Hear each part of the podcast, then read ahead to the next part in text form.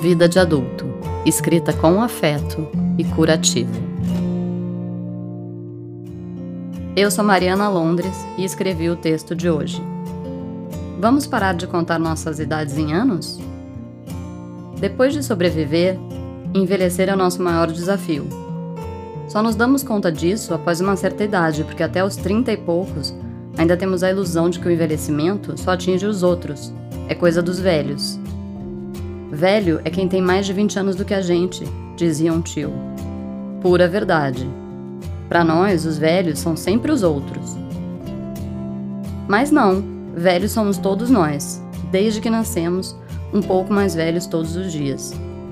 Nossa dificuldade em lidar com essa verdade inconveniente talvez possa ser explicada pelo fato de darmos tanta importância à idade contada em anos. Tente pesquisar o nome de qualquer celebridade no Google o buscador vai te contar que a segunda ou terceira coisa que todos querem saber é a idade da pessoa.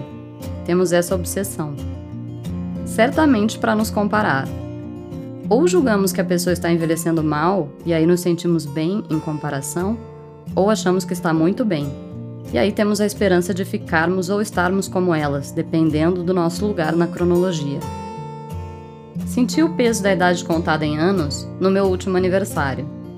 Me sinto nascida ontem. Pisquei e meu filho completou 17 anos.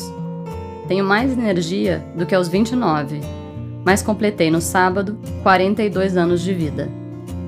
Quando tenho que preencher um formulário online com a data de nascimento, bate aquele desespero quando o ano de 1977 custa chegar.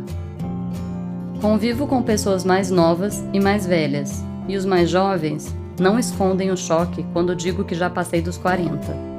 Ainda não decidi se isso é bom ou ruim, mas decidi que espero ansiosamente o dia em que contem a minha idade em experiências, e não mais em anos. Aguardo a pergunta de quantas viagens já fiz, quantos amores já tive, ou há quantos anos cultivo uma amizade. Não quero me resumir ao número que conta a passagem do tempo. Somos muito mais do que isso.